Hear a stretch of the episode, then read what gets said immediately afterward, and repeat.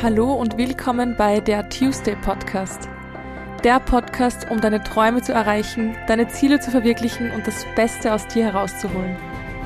Der Podcast, bei dem es nur um dich geht, weil du der wichtigste Mensch in deinem Leben bist. Tu es für dich.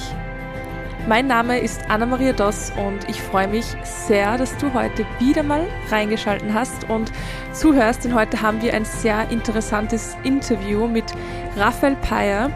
Er ist Videograf, hat eine Agentur, ist auch äh, ehemaliger, sage ich jetzt einmal, Fashionblogger, einer der ersten in Wien, einer der ersten männlichen in Wien. Und er beschreibt sein Profil als Soft Male Attitude. Wir sprechen heute über Weichsein als Mann. Wir sprechen über Feminismus, wir sprechen über die Selbstständigkeit, über Meditieren, wir sprechen über sehr viele interessante Themen und ich habe so viel gelernt in diesem Interview, deswegen wünsche ich euch jetzt ganz, ganz viel Spaß beim Reinhören. Ich bin mir sicher, ihr werdet euch einiges mitnehmen.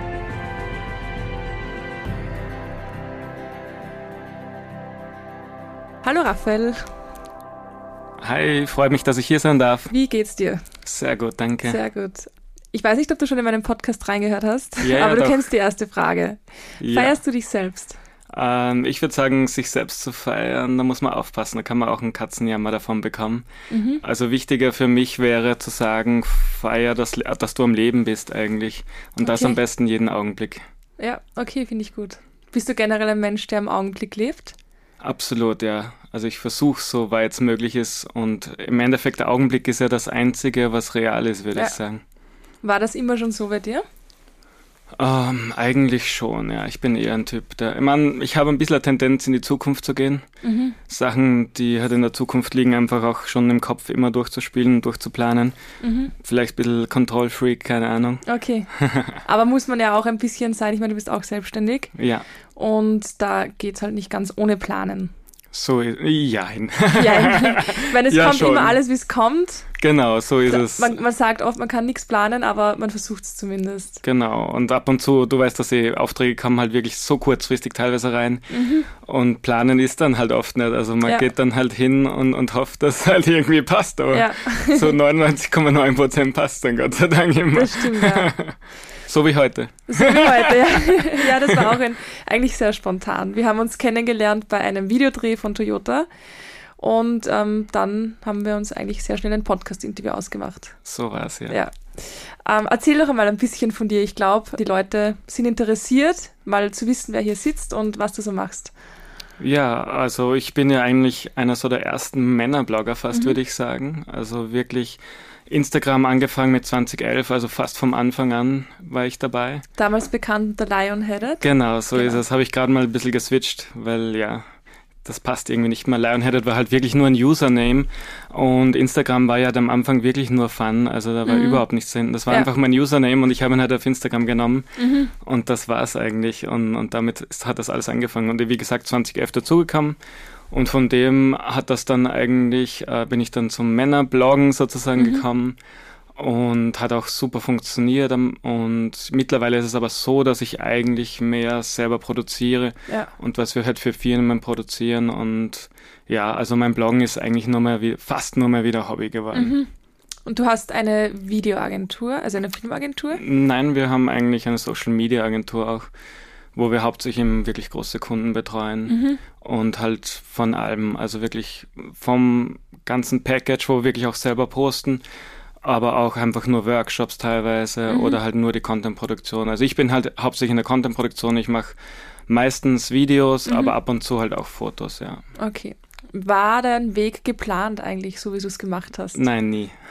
Hast du, hast du andere Ziele gehabt oder andere Ich muss sagen, ich war nie so der Zielmensch. Eben Mhm. dadurch, dass ich viel im Hier und Jetzt bin, lasse ich viel einfach passieren und schaue, was rauskommt. Mhm. Und wirkliche Ziele waren eigentlich, also jobmäßig und so hatte ich nie wirkliche Ziele, dann Mhm. vielleicht eher in anderen Bereichen. Mhm. Aber im Job eigentlich, ja. Also natürlich, ich habe auch im Handel angefangen Okay. und da wollte ich Manager sein, das habe ich eh dann geschafft mhm. und das hat super gepasst, aber es hat halt immer was gefehlt im Handel, das mhm. ist halt nicht kreativ und jeder Tag ist eigentlich dasselbe und das ja. hat mich extrem gestört. Also täglich grüßt das Murmeltier, es war für mich tödlich. Also es ja. war wirklich ein Bore-out.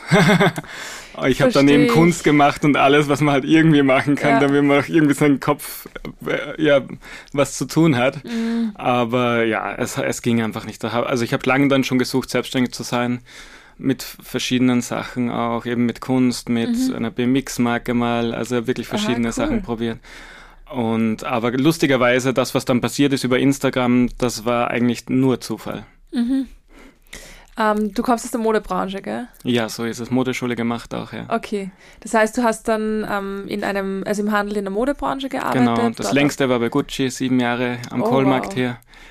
Und ja. Wie war die Arbeit dort für dich? Auch monoton. Auch monoton, ja. Ich glaube, es gibt so Menschen, also ich, ich gehöre auch nicht dazu, aber es gibt Menschen, die brauchen das so Monotone extrem. Ja. Und es gibt welche, die können das nicht. So ist es. Und ich, ich meine, ich sage immer, ich feiere diese Leute, die das können, dieses ja. Monotone, weil wir brauchen die. Also ich bin ja. echt happy für jeden, der das macht und, und verneige mich vor denen, aber ich, ich kann es nicht. Also es killt mich einfach. Das verstehe ich zu 100 Prozent. ich habe mal was gelesen, wo ich mich sehr verstanden gefühlt habe. Das waren zwei Typen von Menschen, die Taucher und die Scanner. Ich weiß nicht, ob du das schon mal gehört hast. Mm, nee, noch nicht. Und Scanner sind typisch dafür, dass wenn sie etwas machen, machen sie es zu 150 Prozent. Sie bleiben an dem dran, bis es perfektioniert ist ähm, und können sich auch nur auf dieses eine fokussieren. Und dann gibt es eben die Taucher, die nicht nur ein Buch lesen können, sondern fünf Bücher gleichzeitig lesen müssen, nie beenden, immer anfangen, zehn Sachen gleichzeitig machen, nicht zu 150 Prozent, aber alles zu, keine Ahnung, 80 bis 100 Prozent.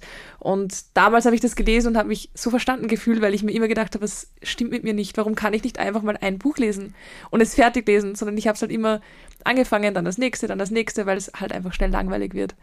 Und ich glaube aber gerade bei dir in deiner Branche brauchst du das auch, weil du hast Kunden von was war dabei? Ich glaube Hornig, das Café. Zum Beispiel, ja, wir haben Föstalpine zum Beispiel, BMW. wir haben, genau, wir haben BMW geshootet, wir machen Mercedes. Wahnsinn. Also alles mögliche eigentlich, Viva Maya zum Beispiel auch, ja. shooten wir oft und also es ist wirklich durch die Bank halt, es ist jeder Tag anders, also ja. es gibt keinen gleichen Tag eigentlich. Aber das ist gut. Ja. Du hast ähm, auf deiner Instagram-Seite, wo du jetzt nicht mehr Lionheaded heißt, sondern Raphael Peyer, mhm. ähm, verlinke ich dann auch, du hast dort stehen Soft Mail ähm, Attitude. Attitude. Ja, genau. Beschreib das, das mal. Das ist mir eben so wichtig, also wirklich schon immer eigentlich weil ähm, mich stört halt diese, diese Maskulinität, die toxische vor allem mhm. halt und auch diese Einstellung, was, was Männer halt immer haben. Ich bin am Land aufgewachsen und dort gab's halt eigentlich 99,9% toxische Männer, würde ich mal sagen.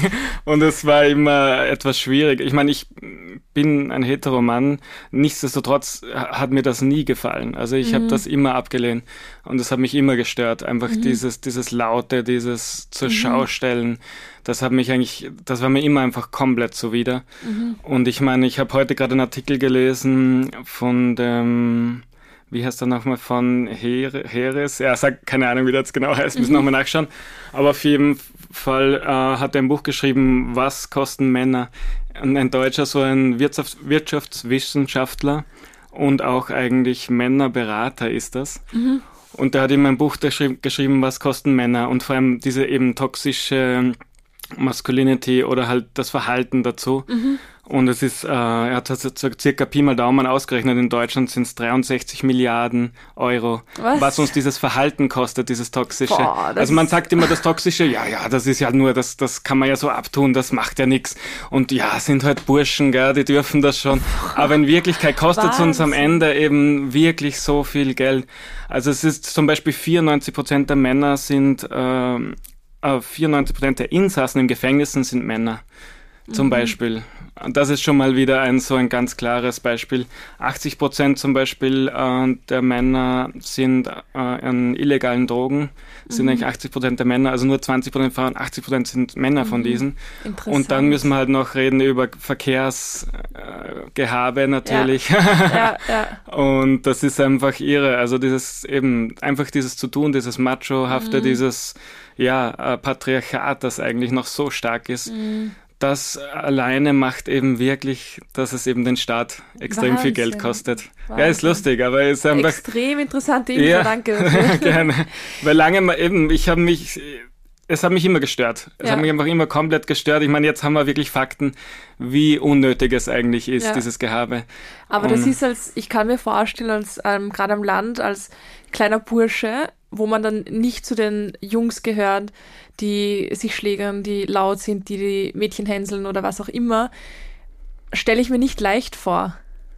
Ja, Oder wie, wie, wie war das ich meine, Ich, ich bin halt so, dass ich eigentlich immer sehr zurückgezogen war. Mhm. Und meine erste, erster Freund war sozusagen eine Freundin. Also mhm. wirklich schon von jungen Jahren. Mit dem konnte ich einfach, das hat für mich gepasst. Also mhm. das war wunderbar. Und, und dann hatte ich eigentlich immer, wenn ich Burschenfreundschaften hatte, maximal ein bis maximal zwei Freunde. Mhm. Und das war's eigentlich. Und, und das hat für mich super gepasst. Und meistens waren das halt dann auch eher Burschen, die mich halt auch verstanden haben, ja. sage ich mal. Also nicht jetzt die super Heteroprolos, sondern einfach wirklich, ja, für mich halt normale Menschen, nenne ja. ich mal, weil das ist eigentlich das, worauf ich hinaus will. Ja. Weil ich bin absolut Feminist, weil man muss Feminist sein im Moment, weil eben das Patriarchat noch immer so stark mhm. ist.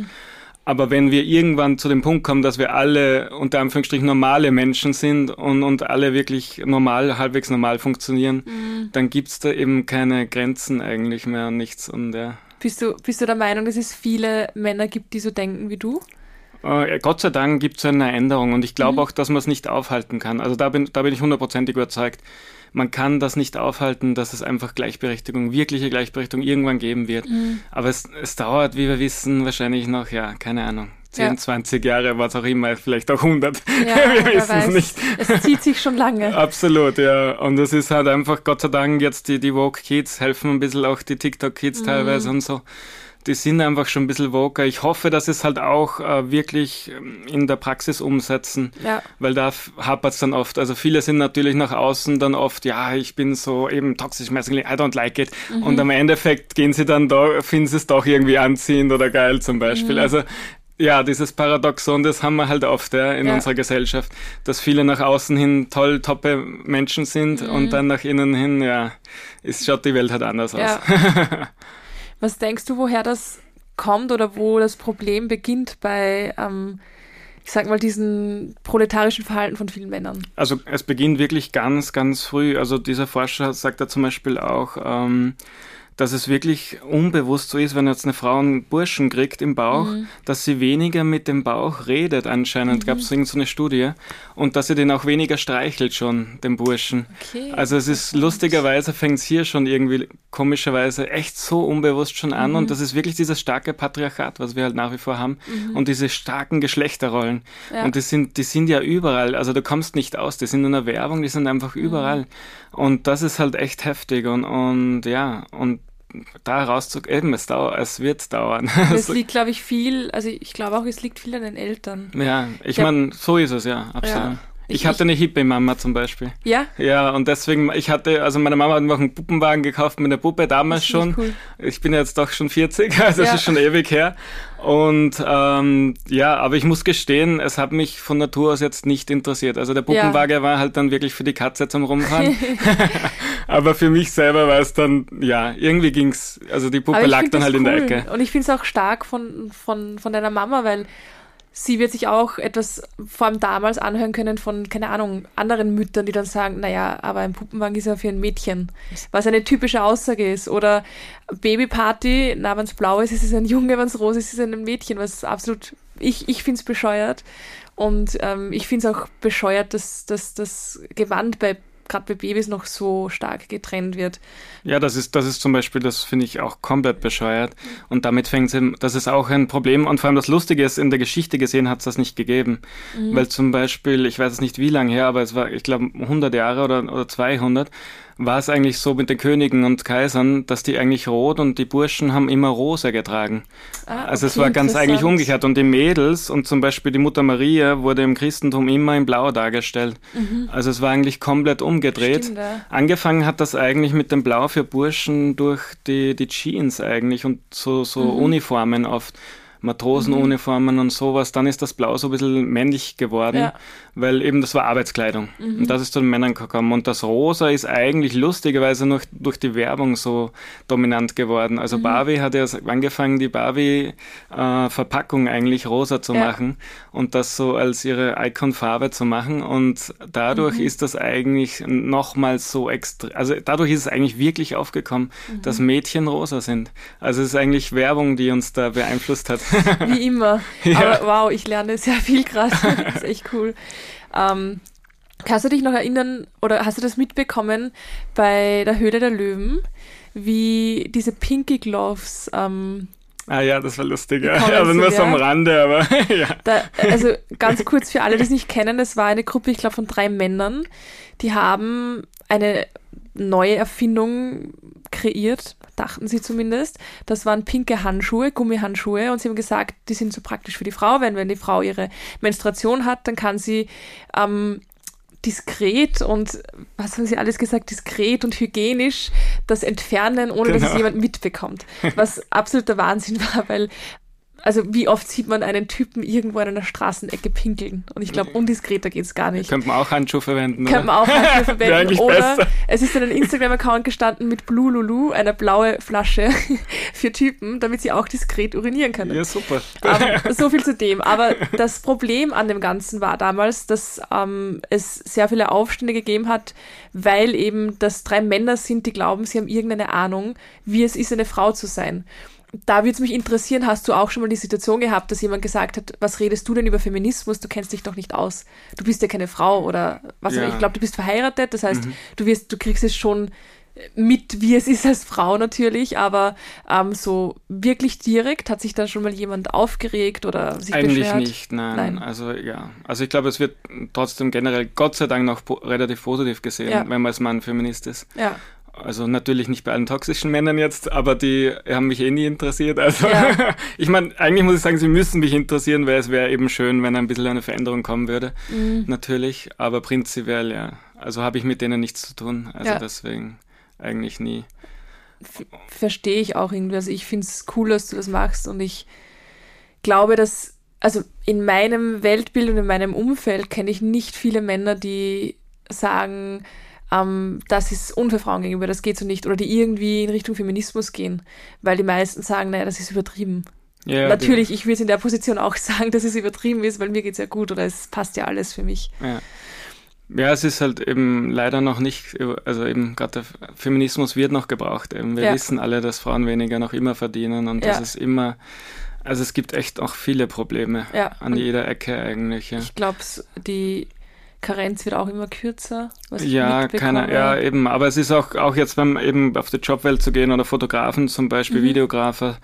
Es sind halt meistens Männer. Also ich mhm. müsste jetzt nochmal nachschauen, wie viel, aber auch bei den Fotografinnen, also es werden, sind eigentlich immer Männer, auch äh, Leica. Und wenn du das anschaust, zum Beispiel, mhm. einer, wo heißt ein Leica, ja, so cool, aber wo sind die Frauenfotografen ja. bei denen? Wo? Ja. Es sind immer noch meistens böse gesagt Old White Man. Also es ja. ist wieder, selbst bei Leica teilweise, ich meine, das, und das ärgert mich halt, solche Dinge. Ja. Und ich meine, jetzt Nikon macht jetzt gerade ein bisschen äh, Unterschied, jetzt mhm. eben meine Frau auch dabei ist mit dem Film Facets, wo sie eben wirklich ein bisschen auf die Frauen eingehen mhm. auch cool. und wirklich schauen, da was aufzubauen. Und, und ich finde das eben so wichtig, weil ja, es muss einfach komplette Gleichberechtigung sein. Es darf eigentlich keinen Unterschied mehr geben. Ja. Es gibt auch keinen Grund dafür. So ist es. Was ich, was ich oft gehört habe, war, ähm, wenn man jetzt auf die Berufe geht und man sagt, ja, bei diesem Beruf sind es hauptsächlich Männer und ich sage jetzt einmal irgendwas Extremes wie auf der Baustelle. Und dann hört man immer, naja, weil es unfair ist, wenn eine Frau auf der Baustelle arbeitet, weil die ist nicht so stark und die kann nicht so viel machen und die bekommt dann natürlich weniger Geld, weil sie nicht so viel machen kann wie die Männer.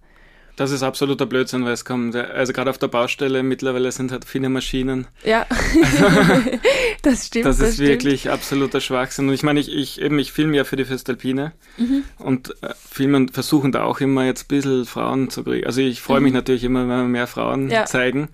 Und ja, die sind eigentlich selbst da eigentlich wirklich gut integriert ja. und, und, und das ist echt cool und das taugt ihnen und, und es ist echt, also siehst du echt viele Frauen, die echt das bei Jobs cool, sind, ja. was, wo eben man sagt, ah, das ist zu dreckig oder zu hart oder was auch immer. Ja, weil was, was ich mir ähm, schwierig vorstelle als Frau, ähm, ist es in so einen Beruf zu gehen ohne dass man sich dann unwohl fühlt, weil Männer oder toxische Männer oder sehr ähm, testosterongesteuerte Männer diese generelle gerne einfach ja. ähm, ungut sind zu einem. Also Ja. ich, ich habe mal überlegt, ich habe wirklich mal überlegt, ob ich ein Reel mache. Ich war, wie ich noch im siebten gewohnt habe, waren irrsinnig viele, da sind immer Baustellen überall. Und da waren irrsinnig viele Baustellen und bei jeder Baustelle, wo ich vorbeigegangen bin, es ist egal, was ich angehabt habe. Also ich könnte in einen Müllsack gehen. Immer gepfiffen, geschrien. Klassiker. Also Wahnsinn. Und ich habe echt überlegt, ob ich einfach jede Baustelle mitfilme, weil das glaubt ja keiner. Es sagt immer jeder, ja, die sehen den ganzen so Tag keine schlimm. Frauen und keine Ahnung, natürlich sehen sie es. Man sind auf offener Ja, ich Straße. meine, das ist halt echt, das ist ein echt schwieriges Problem, finde ich. Ja. Mittler, also das, ich meine auch die Dickpics. Ich meine, Mhm. ich kenne keine Frau, die Dickpics geil findet. Vielleicht zur Belustigung noch. Ja, ja, untereinander. Ja, genau. Also hier nochmal ganz offiziell, das ist nicht geil. Es ist einfach nur, also ich finde ich es ekelhaft, wirklich. Ähm, Also für mich, ähm, und das, da müssen sich halt die Männer echt ändern. Da sollen sie bitte zu diesem Wissenschaftler gehen, weil der macht Männerberatung in diesem Bereich. interessant. Und sollen eigentlich wirklich die alle mal aufklären, weil äh, eben, es ist einfach nicht cool. ja, Und, und das, Gott sei, und ich meine, ich muss sagen, Gott sei Dank sind die Mensch, äh, die Frauen jetzt auch ein bisschen anders und auch ein bisschen offener für weichere Männer und für Anführungsstrichen. Und wollen eigentlich auch nicht mehr dieses Toxische eigentlich. Also man, das kann schon immer kurz spannend sein, ja, klar, von dem brauchen wir jetzt nicht reden. Aber prinzipiell so als Langzeitpartner oder was auch immer, glaube ich, will das eigentlich jetzt fast keine Frau es ist mehr. auch anstrengend. Ja. Eben, es ist nur anstrengend, kostet, raubt komplett Energie Ja. und ja, Ja. es ist komplett unnötig. Also, und das Lustige ist ja, dass Männer, das eben, das ist alles anerzogen. Das ist wirklich leider Mhm. zu wahrscheinlich 90 Prozent oder mehr so anerzogen, einfach immer. Mhm. Ja. Mhm. Weil du musst immer den Starken raushängen lassen und die Mädels, man, wenn man unter Männern ist, muss man immer sagen, ja, schau dir die an und. Es ist immer, Mhm. das ist alles so, als wäre es, ja, wirklich anerzogen und, und man muss Ja. das machen. Also Ja. es ist so, du musst das machen. Wenn du das jetzt nicht machst, bist du schon uncool mehr oder weniger, weil du das nicht machst. Und das Mhm. Ja. ist halt das äh, harte Problem, weil ja. Und Gott sei Dank gibt's eben ein bisschen einen, einen Umbruch. Ich meine, ich bin in der Modewelt, da war es halt immer anders. Ich war immer von anderen Männern umgeben. Mhm. Ja. Und ich meine, ich würde eh sagen, fast der schwule Mann ist eigentlich der bessere Mann sogar jetzt unter uns gesagt. Er ist einfach normaler Ja, und er ist einfach gerade. Ja, so ist es. So wie es halt sein sollte. so ist es, ja. Ja. Und, und ja, ich meine, es gibt immer Ausnahmen, aber trotzdem, prinzipiell sind sie einfach viel normaler Mhm. eigentlich, eben auch mit im Geschlechterumgang. Deswegen sagen auch, also so viele, auch meine kleine Schwester, die hat einen, einen ihrer besten Freunde, der auch ähm, homosexuell ist. Der war auch schon in Wien, ähm, bei mir, also wie sie bei mir geschlafen haben und sie hat gesagt, sie ist so gern mit ihm, weil es einfach so angenehm ist. Ja, eben. Und ich kann es mir gut vorstellen, Ja. weil entweder, also ich hatte das oft, und ich kriege es auch bei meiner Schwester mit, bei meiner Kleinen, sie ist jetzt 19, aber für mich noch klein. Man bekommt es mit, man hat das Gefühl, hey, ich verstehe mich mit diesen Männern und dann so schnell kann man gar nicht schauen, kommt ein, ja, die wollen mehr. Also es geht irgendwie teilweise gar nicht anders, ähm, weil man sich dann gut versteht und ein Mann oft ähm, dieses Nette als, als Flirten oder keine Ahnung interpretiert und dann ist es sofort vorbei und deswegen verstehe ich es auch, dass sie es so angenehm findet, mit ihrem schwulen Freund einfach viel zu machen, weil es da irgendwie keine unangenehmen Situationen gibt, Ja. weil er respektvoll ist, weil er, weil die über alles reden können. Ja. Was eigentlich mit jedem möglich sein sollte, aber ist es halt einfach nicht. Das ist einfach, einfach schwierig. Absolut, ja, das ist halt, ich meine, ja, ich meine, das ist auch wirklich vielleicht sogar in der Natur zugrunde liegend bei den Männern, dass sie halt doch sich fortpflanzen müssen, blöd gesagt. Ja, Also es liegt auch an dem ein bisschen natürlich, wenn, wenn, dir, wenn der Mann jetzt nicht vergeben ist, glaube Ja. ich schon, dass man immer irgendwie im Hinterkopf hat, naja, vielleicht. leider auch. Also das muss man Ja. auch sagen, aber da, da ist halt wieder der Punkt. Ich meine, ich finde, der Mensch sollte sich ja weiterentwickeln, Mhm. eigentlich immer. Und das ist halt, das ist natürlich nicht einfach, gerade Mhm. bei Trieben auch. ja, Und das ist wahrscheinlich sogar eins der schwierigsten Sachen, vielleicht seine Triebe zu überwinden. Aber Ja. es sollte halt eigentlich schon auf der Agenda stehen, ja. mm, ja.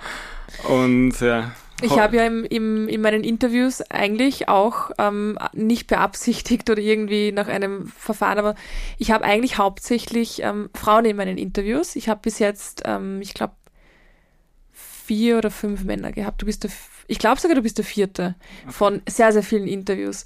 Ähm, mein Podcast ähm, ist ja ein Persönlichkeitsentwicklungspodcast, alles in Richtung Mindset in Verbindung mit Business.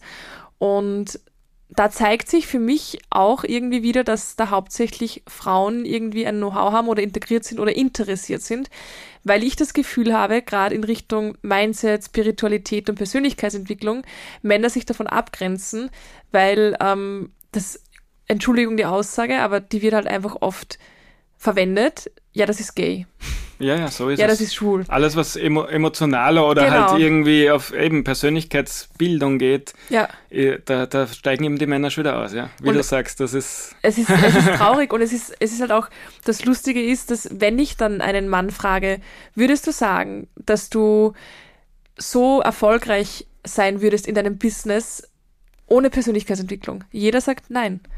Weil so du musst dich mit, mit dir beschäftigen So und das sind aber auch Emotionen, die dazugehören. es. Absolut. Ähm, aber so zugeben wird es irgendwie niemand. Nein, weil es eben, es ist so gelernt, wie wir, wie wir eben gesagt haben. Ja. Als Kind wirst du schon so von der Mama, ja, du bist ja ein Mann, du bist ein, Nia- ein Indianer, kennt keinen Schmerz, habe ich auch immer Genau, gehört. genau. Es ist halt immer, du wirst die ganze Zeit eigentlich so komplett genau dahin gepusht und Mhm. immer und immer. Und ich eben, wie gesagt, ich hatte ja Glück mit meiner Hippie-Mama, dass das ein bisschen offener war.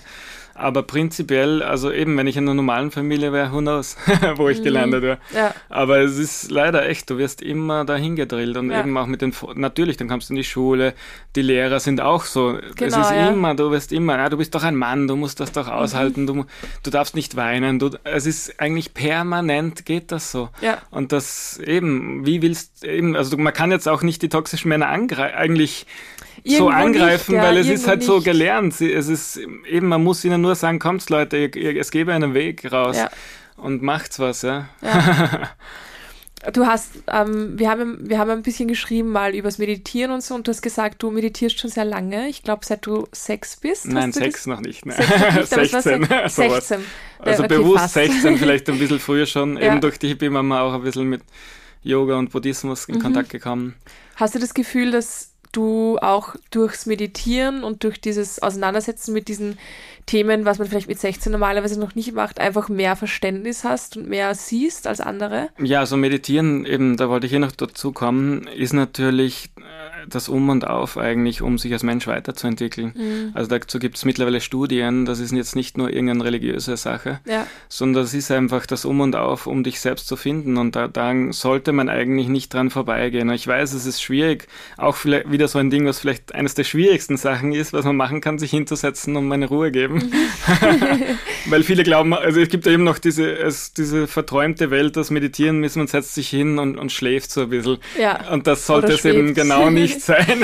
Ja. Es ist eigentlich hellwach, ja. aber zugleich eben unter Kontrolle, also du bist unter Kontrolle, aber du, es fährt sich sozusagen Körper ein bisschen runter, wenn man Mhm. möchte. Und es ist einfach extrem wichtig. Also es gibt, äh, mich hat zum Beispiel sehr beeindruckt den Film Doing Time, Doing Vipassana, der ist, ähm, gibt's auf YouTube zum Beispiel. Mhm. Da, geht, da haben sie wirklich einen Test gemacht. Ähm, da ist ein buddhistischer Mönch in, in das Gefängnis eingeladen worden in Indien. Und ähm, es wurde halt ähm, zu den Gefängnisinsassen gesagt, ja, ihr könnt euch da anmelden. Wenn ihr euch anmeldet, müsst ihr halt 100% committed sein. Das dauert halt, was weiß ich, ich weiß jetzt nicht, drei Wochen oder so. Mhm. Da seid ihr dann nur in diesem Meditationszelt, müsst halt meditieren und wirklich nur diesem Lehrer sozusagen Anweise folgen und, und das machen.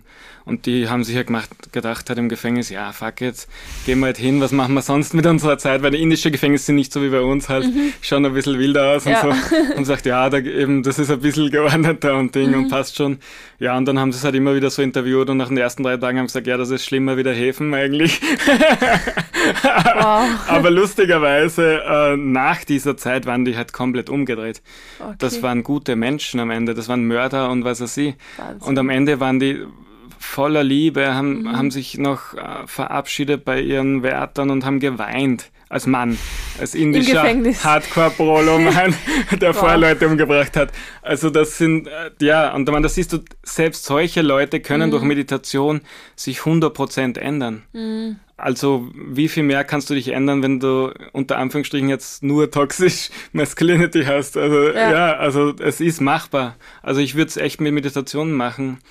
Gut ist natürlich, wenn man Lehrer sucht, auch ist immer wichtig, finde ich, weil es selbst hinzusetzen bringt wenig, weil man eigentlich nicht weiß, wo geht's hin, was mache ich eigentlich. Ja. Ja. Also eben, deswegen ist oft, also ich kann zum Beispiel den Sadhguru wärmstens empfehlen. Mhm. Der hat auch dieses Inner Engineering Programm, mhm. das kostet jetzt ein bisschen was, aber das ist so ein Online-Programm, mhm. da macht man das und das ist echt cool eigentlich. Und, und Sadhguru, also wenn man sich da mal was anschaut, ein bisschen. Kennst du die transzendentale Meditation? Ja, kenne ich auch, wobei ich da ein bisschen aufpassen würde. Weil das, das, hat, das hat mich eine Zeit lang interessiert, weil ich das gab es in Wien, das wurde angeboten und ich habe wirklich überlegt, ob ich das mache. Ähm, ich habe es mitbekommen von einem Freund meines Ex-Freunds, der bei Google arbeitet und denen ist das halt gezahlt worden. Für mich hat es ein bisschen so geklungen, ja, macht das, damit ihr funktio besser funktioniert. Aber ich habe dann auch ein bisschen reingelesen und gesehen, dass das wirklich die ärgsten Business-Leute machen, jeden Tag, um einfach gut zu performen. Ja, ja, sicher. Also dem ist, ich meine, die TCM, ich weiß nicht, wo sie jetzt hingegangen ist, aber es ist so, dass die halt, also wie das angefangen hat, das war glaube ich schon, weiß nicht, auf 70er, müssten, mhm. keine Ahnung. Aber da sind halt echt viele in der Irrenanstalt gelandet von denen. Also ich würde halt aufpassen. Oh, wow, okay. Mittlerweile ist es aber eben wahrscheinlich ein bisschen geregelter. Ja. Aber äh, auch der Regisseur, der eine ist doch, ähm, der mal Holland Drive und so gemacht hat. Ach shit, ich stehe auf der Leitung. Ganz bekannter, ja.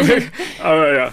Auf jeden Fall, der ist auch irgendwie dabei und, und bei dem Filmen merkt man es auch oft, der, der macht halt auch echt weh, das Zeug. Mhm. Und ähm, eben, also es, da muss man halt echt aufpassen, weil es oft halt, ja, wenn das ungeführte Meditation kann ich halt echt auch ins Irrenhaus bringen, ja, mhm. weil es hat, weil es dein Bewusstsein halt irgendwann öffnet. Ja. Ja. Und da kommt halt ziemlich viel Dreck auch raus. Ja, ja auf jeden Fall. Also ich habe mit Meditieren begonnen mit ähm, auch mit einem Coaching-Programm von Laura Seiler.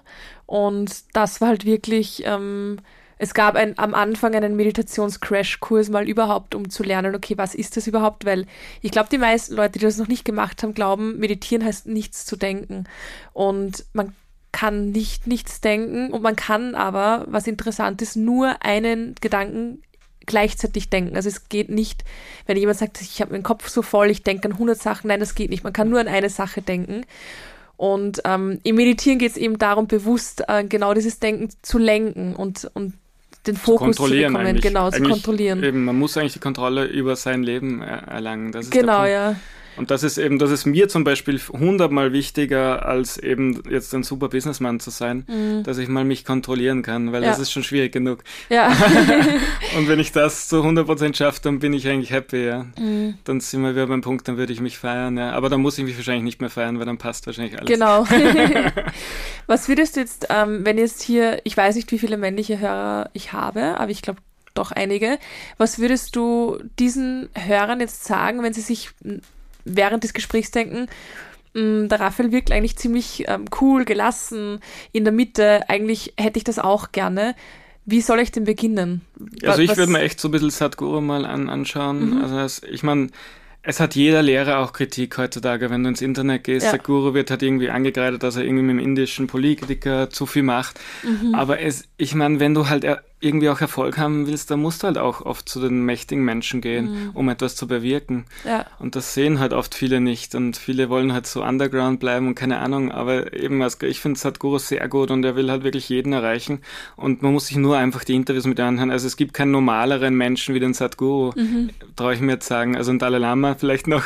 Aber wenn du den so siehst, der ist einfach 100% normal, 100% da, ja. komplett relaxed. Also du wirst doch keinen entspannten Typen sehen. Und eigentlich, wenn man den sieht, denkt man sich, ja, eigentlich wäre es cool, wenn man selber so drauf wäre. Okay. Und eben, der macht zum Beispiel so Sachen wie Inner Engineering und mhm. so. Und ja, und oft, also auch im Buddhismus ist natürlich der Anfang oft vielleicht ein bisschen fremd, gerade für uns, mhm. für unsere westliche Welt, weil ja. wir sind halt bei uns ist also Stahl und Strahl und alles muss irgendwie. Mhm. Und oft sind halt auch Sadhguru singt oft dann in Indisch irgendwelche Mantras und so, ja. Und das mhm. ist für, also gerade für Männer, glaube ich, dann nochmal befremdlicher. Noch komisch, Frauen ja. können sich dann noch mehr öffnen, Männer dann eben schon mal gar nicht mehr oft.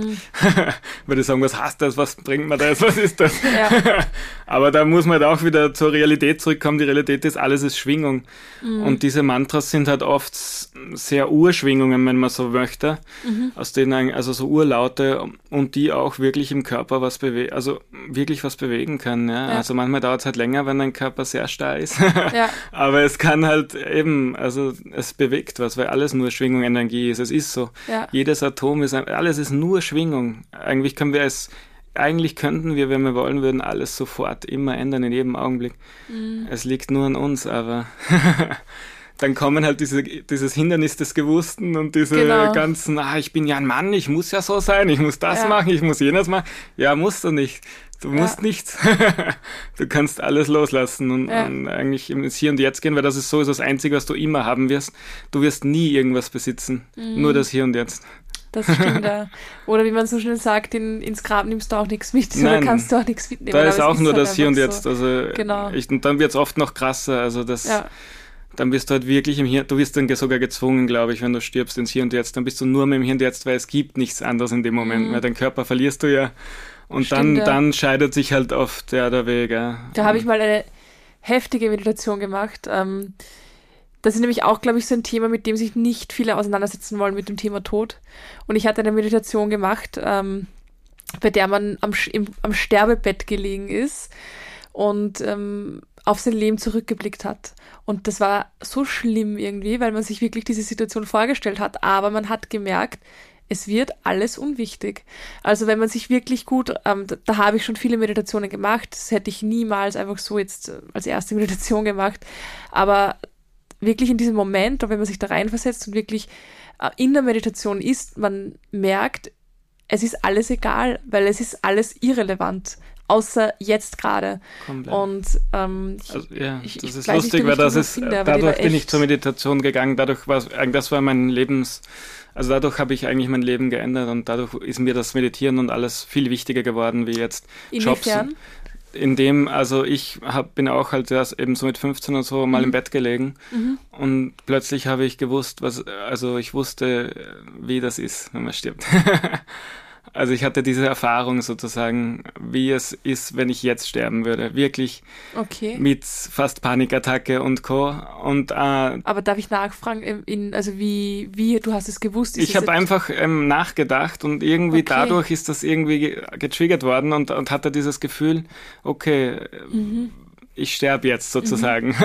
Und wirklich, also eben fast Panikattackenmäßig, also Heftig. da musste mich wirklich meine Mama kommen und sogar beruhigen. Und da habe ich aber gewusst, okay, es gibt eigentlich, also was ist, wenn das eben wirklich ja. dann ist? Und, und das, das, dieses Unumgängliche war das, was mich so schockiert hat an diesem Tod. Mhm. Also wenn da eine Zeit kommt, dann ist das um, du kannst nicht sagen, na fuck jetzt, das mache ich morgen, so ja. wie wir das jetzt so machen oder so. ah, Zahnarzt, ja schiebt man halt noch ein bisschen raus und so. Nein, das Guilty. in dem Moment, und das ist mir eben da so bewusst worden, in dem Moment, es gibt, also du wirst sterben, Punkt. Mhm. That's it. Und was man eben mit dieser Information, wenn du die wirklich mal gespürt hast, glaube ich, dann weißt du, okay, ja, eigentlich muss ich was machen, weil, ja, eben wie ich am Anfang gesagt habe, ich bin so ein Kontrollfreak und jetzt habe ich auch das Gefühl, aber ja, ich möchte das eigentlich schon irgendwie kontrollieren können, soweit es mhm. natürlich möglich ist, diesen Tod. Mhm. Und im Buddhismus gibt es eben viele, die das schaffen, das zu kontrollieren, die mhm. auch wirklich, wenn sie möchten, sterben können und solche Dinge. Wie Osho, glaube ich, der, bei dem war das, kennst du den Autor? Osho kenne ich schon, ja. der hat ja auch seine, also bei dem, was ich. Aber der war nicht buddhistisch, glaube ich. War nicht? Nein, nein. Der hat so eine eigene, also viele eigene? sagen Sekte sogar gegründet. Ja, das habe ich auch, das äh, habe ich auch gelesen. Aber bei dem war das, ich glaube, der Tod war wirklich so, dass er gesagt hat, so, er ist und, fertig ja. und ist halt gestorben. Ja, das machen im Buddhismus viele große Heilige. Heftig. Die können einfach. Aber ja, heftige Erfahrung mit 15. Also ja. Wahnsinn. Hast du, würdest du sagen, weiß nicht, weiß nicht, ob du daran glaubst, aber dass du eine alte Seele bist, dass du schon mal gelebt ja, ja, hast? Ich, ich sage immer, ich bin Opa. Du bist ein Opa, ja? Okay. so war ich immer. Deswegen okay. mochte ich es auch immer eher ruhiger und, ah, ja. ja. Und meine Beziehungen waren immer extrem lang. Also ich bin mhm. halt so eher, ja, von Natur aus einfach ja. so. du hast eine, ähm, deine Agentur mit drei weiteren. Genau die läuft ganz gut. Ja. Also wirklich erfolgreich. Ich habe mir vorher eben die Kunden durchgesehen und ähm, ja, wirklich Hut ab. Seit wann gibt es die Agentur? Oh mein Gott. Das ist eben alles so natürlich gewachsen. Ja.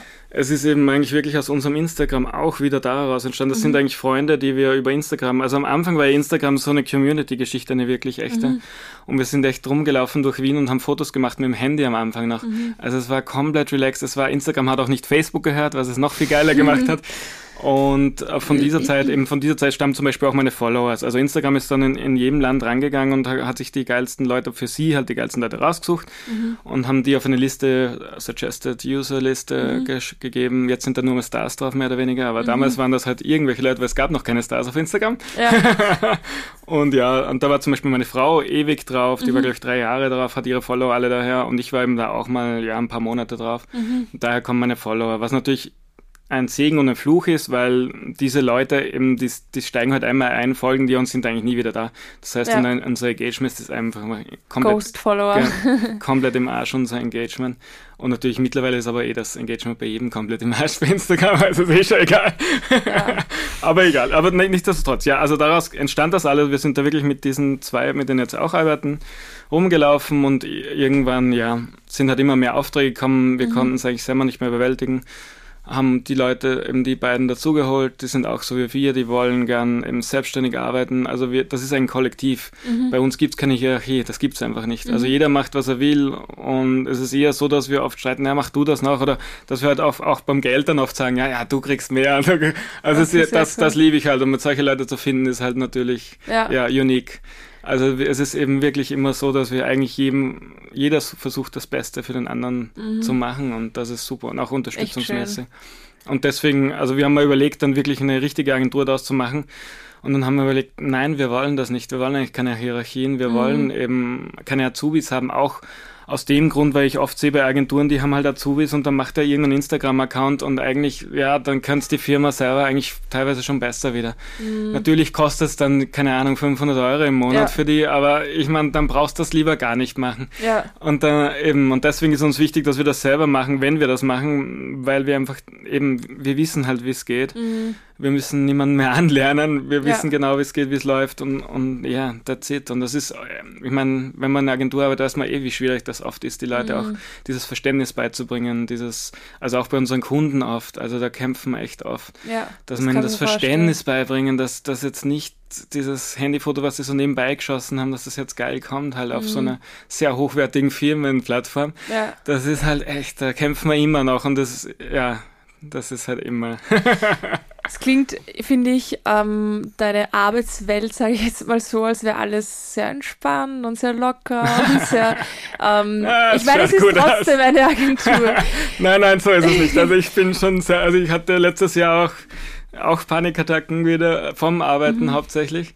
Also eben, weil das ist halt diese Immer-on-Mentality mhm. und die fordern halt auch alle Firmen mittlerweile. Also gerade wenn du selbstständig bist. Ja. Also es gibt keine Wochenenden und, und wenn die das Zeug haben wollen, die schicken dir was, das muss am Abend fertig sein. Ja. Und gerade beim Videoschneiden ist, man weiß jeder, was das bedeutet oft. Mhm. Also gerade beim Videoschneiden, früher war das so, ja, da hat der Kunde mal einen Monat gewartet oder zwei Monate, bis das Video fertig wird. Aber jetzt mit eben Social Media, mhm. das Video muss, also zwei, drei Tage muss das fertig sein meistens. Mhm.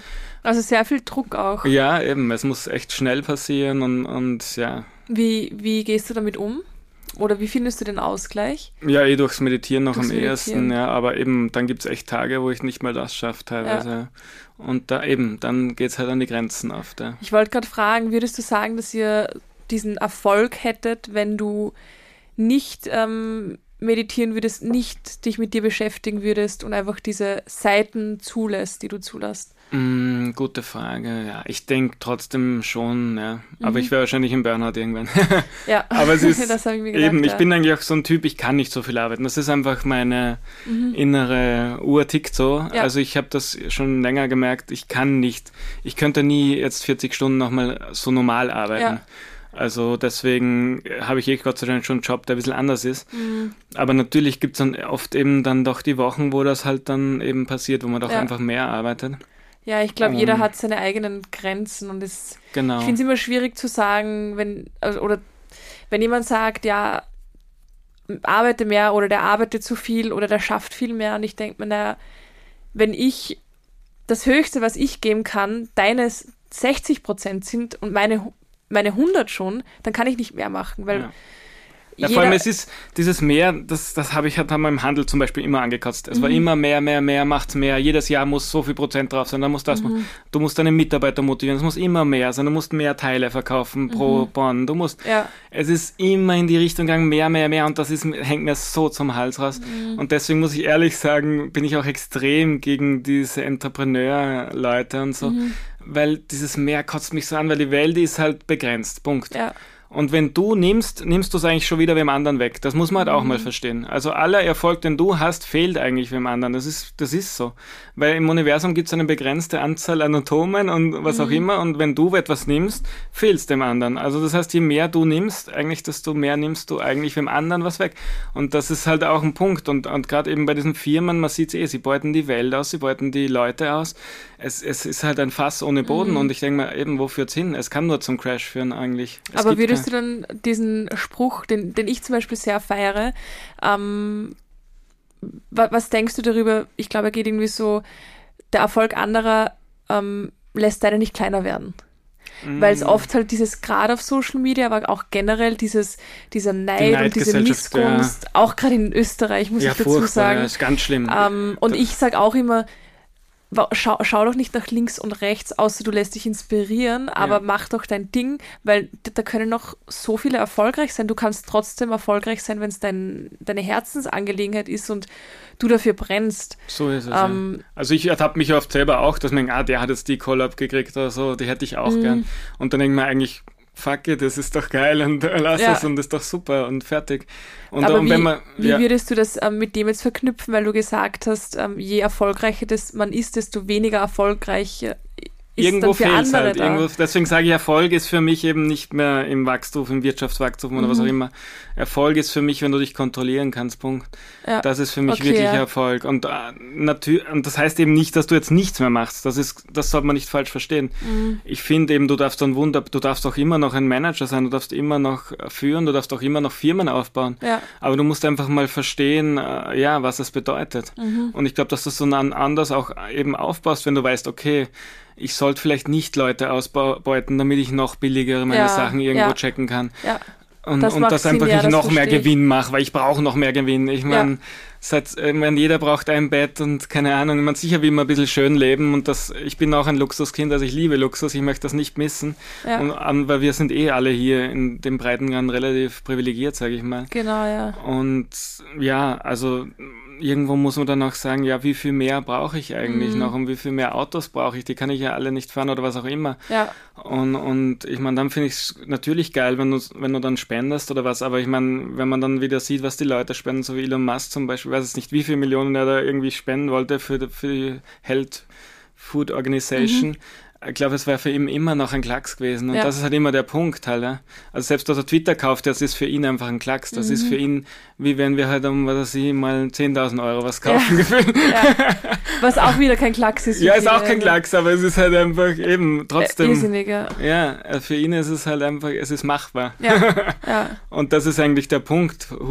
Wieso braucht er da eigentlich so viel? Ja, ja das stimmt. aber nicht, ich, ich schätze ihn nichtsdestotrotz extrem zum mhm. Beispiel. Also ich finde, es braucht ihn. Aber eben, er kann zum Beispiel mehr Geld natürlich irgendwo noch in andere Projekte fließen. Ich meine, was er schon macht, ist jetzt diese Weltraumgeschichte wirklich vorantreiben. Mhm. Ob es jetzt wirklich notwendig ist, sei dahingestellt, aber ich finde einfach den, den Gedanken gut, einfach weiterzugehen und sich auch als Mensch einfach weiterzuentwickeln. Und deswegen finde ich es eigentlich schon inspirierend und finde es eigentlich sogar wertvoll. Ob es jetzt am Ende Sinn macht, den Mars zu besiedeln und ist wahrscheinlich. Das werden wir gar nicht mehr mitkriegen, glaube ich. Ja, eben, werden wir nicht mehr mitkriegen. Und ob es dann wirklich eben es wirklich Sinn macht, wäre es wahrscheinlich trotzdem am Ende, hätte man gesagt, ne, hätte er das Geld doch lieber in die Welt gesteckt. Ja, ja. ja. Könnte passieren. Aber nichtsdestotrotz, er hat Visionen, die er verfolgt, finde ich super geil. Ja. Und ich finde, ich feiere den Typ echt gut. Ja. Aber ja, nichtsdestotrotz, er könnte mehr spenden, meiner ja. Meinung nach. Ja. ja, kann ich unterstreichen. Ja. Ähm, wir kommen zum Ende.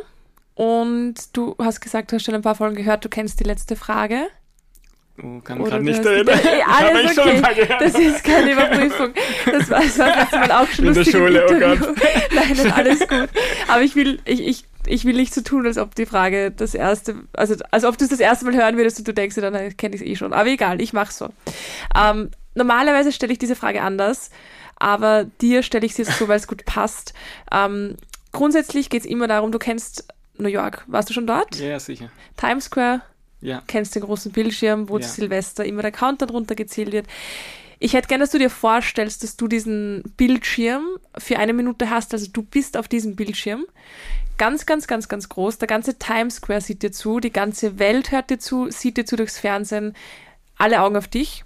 Aber was ich für dich anders mache, alle Männer dieser Welt, alle Männer dieser Welt hören und sehen dir jetzt gerade zu und du hast keine Ahnung, ein paar Sätze, die du jetzt jeden mitgeben kannst, von jung bis alt. Was wäre das? Puh, jetzt kann ich mich an die Frage erinnern, by the way. Habe ich natürlich nicht darauf vorbereitet, Klassiker.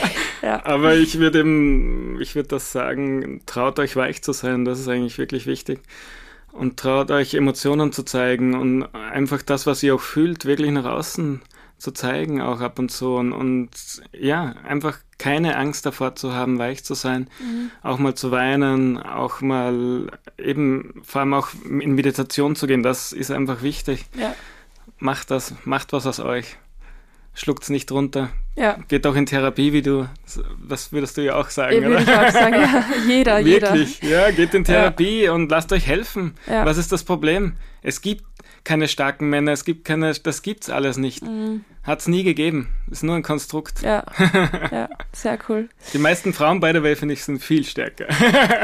Das, nur mal so als das war Nebensatz. sogar eine Frage, die ich dir stellen wollte. Ich dachte mir, ja, ich weiß nicht, aber danke, ja. ja, ja. Mental, genauso. mental, 1000 Prozent. ja, Also in der Politik, ich, jede Frau, also die meisten Frauen sind, es gibt leider Ausnahmen, aber die meisten Frauen sind bei Politik Männern haushoch überlegen, weil sie auch viel sozialer sind, weil sie Rückfragen machen. Also das auch der Wissenschaftler, hat, wovon ich vorher gesprochen habe, hat das gesagt. ja, Frauen in der Politik, also jetzt bei Corona-Politik zurück zum Beispiel zu gehen, ähm, haben, hat eine New Yorkerin, glaube ich, irgend so eine Studie gemacht und hat sich das angeschaut und, und in den äh, Ländern, wo halt Frauen reagieren, war wirklich die Sterblichkeit weniger und die Wirtschaft war besser da.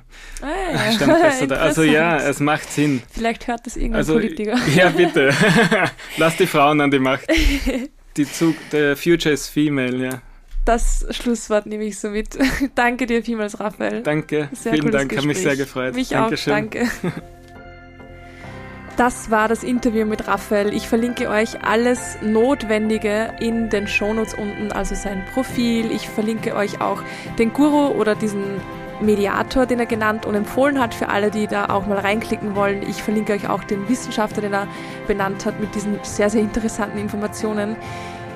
Ich finde, die Zeit ist wie im Flug vergangen. Wir haben, glaube ich, fast eine Stunde geredet und ich habe so viel gelernt. Ich feiere diese Attitude, diese Soft Male Attitude. Ich finde es so, ich kann nicht mal sagen mutig, weil Raphael ist einfach so. Ich finde es einfach schön zu sehen und ich hoffe, dass er noch sehr, sehr viele Menschen und vor allem Männer inspirieren wird. Ich freue mich, wenn ihr mir Feedback gebt auf dieses Interview, vor allem von den männlichen Zuhörern. Ja, schreibt mir einfach gerne, wie ihr das Interview gefunden habt, entweder in die Kommentare oder auf Instagram at Pineapples and Wine oder schreibt auch gerne Raphael auf Instagram at Raphael Peyer.